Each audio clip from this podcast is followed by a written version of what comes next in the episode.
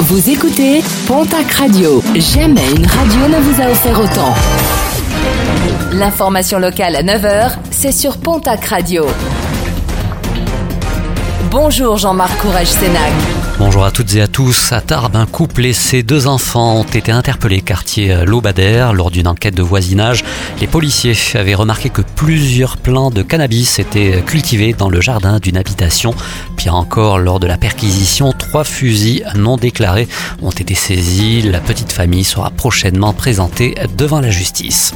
L'information est révélée ce matin par nos confrères de la République des Pyrénées.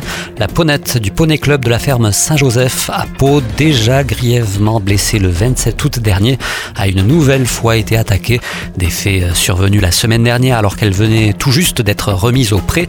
La ponette a de nouveau été blessée par un objet tranchant. Une enquête est en cours.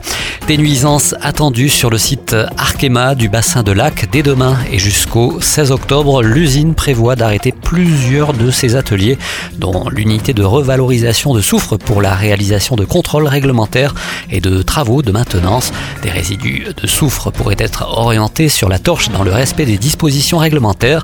Des odeurs désagréables ainsi qu'une flamme intermittente pourraient être perçues, prévient la direction. Thierry Lavitte, le maire de Lourdes, est le nouveau président du conseil syndical Pays de Lourdes et Vallée des Gaves, une élection qui se tenait hier soir du côté de la salle de la terrasse d'Argelès-Gazost. En sport rugby, Ludovic Capdevielle est le nouveau président de l'UAL Rugby à la Loubert, une nomination qui fait suite à la disparition soudaine de Julien Batac. Pour cette nouvelle saison, l'UAL devait accéder à la deuxième série, mais devant les difficultés rencontrées, le comité directeur de la Ligue Occitanie a validé la demande de maintien en troisième, quatrième série, tout en permettant de conserver les droits sportifs en championnat de France. Et puis fête annulée, celle prévue le 26 septembre à Licaterei par le syndicat de l'AOP au Soirati. Les différentes animations programmées à l'occasion du 40e anniversaire de l'AOP ont été annulées en raison des contraintes liées aux mesures sanitaires.